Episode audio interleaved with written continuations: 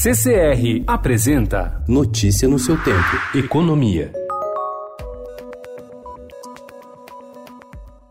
Mesmo com a inflação recente um pouco mais alta, o Banco Central voltou a cortar os juros no Brasil. A instituição reduziu na noite de ontem a Selic, a taxa básica da economia, em meio ponto percentual, de 5% para 4,5% ao ano. Foi o quarto corte consecutivo e, com isso, a Selic atingiu um novo piso histórico. Em sua decisão, porém, o Banco Central não se comprometeu com novos cortes no início de 2020.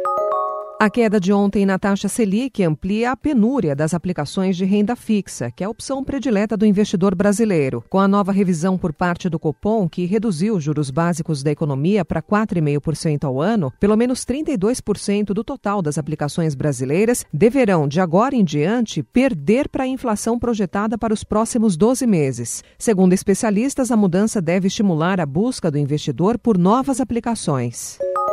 Em seu pregão de estreia na Bolsa Americana Nasdaq, a XP Incorporation encerrou o dia valendo 19 bilhões de dólares, ou mais de 80 bilhões de reais. A ação, que já tinha sido precificada acima do teto da faixa indicativa por conta da elevada demanda do mercado, fechou com alta de 27,63% a 34,46 dólares. O fundador Guilherme Benchimol saiu do Rio de Janeiro aos 24 anos após ser demitido para criar sua empresa em Porto Alegre.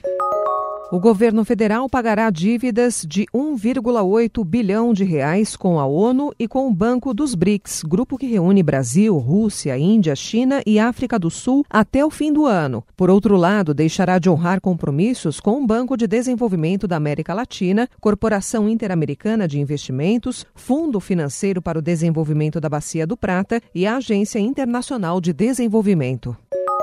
A Advocacia Geral da União informou ontem que avalia recorrer da decisão do Superior Tribunal de Justiça que permite a assegurados do INSS pedir a chamada revisão da vida toda de seu benefício. Por essa decisão, quem se aposentou a partir de 1999 poderia solicitar um novo cálculo do valor com todas as remunerações recebidas, inclusive as anteriores a julho de 1994, hoje excluídas da base de cálculo. Notícia no seu tempo. Oferecimento CCR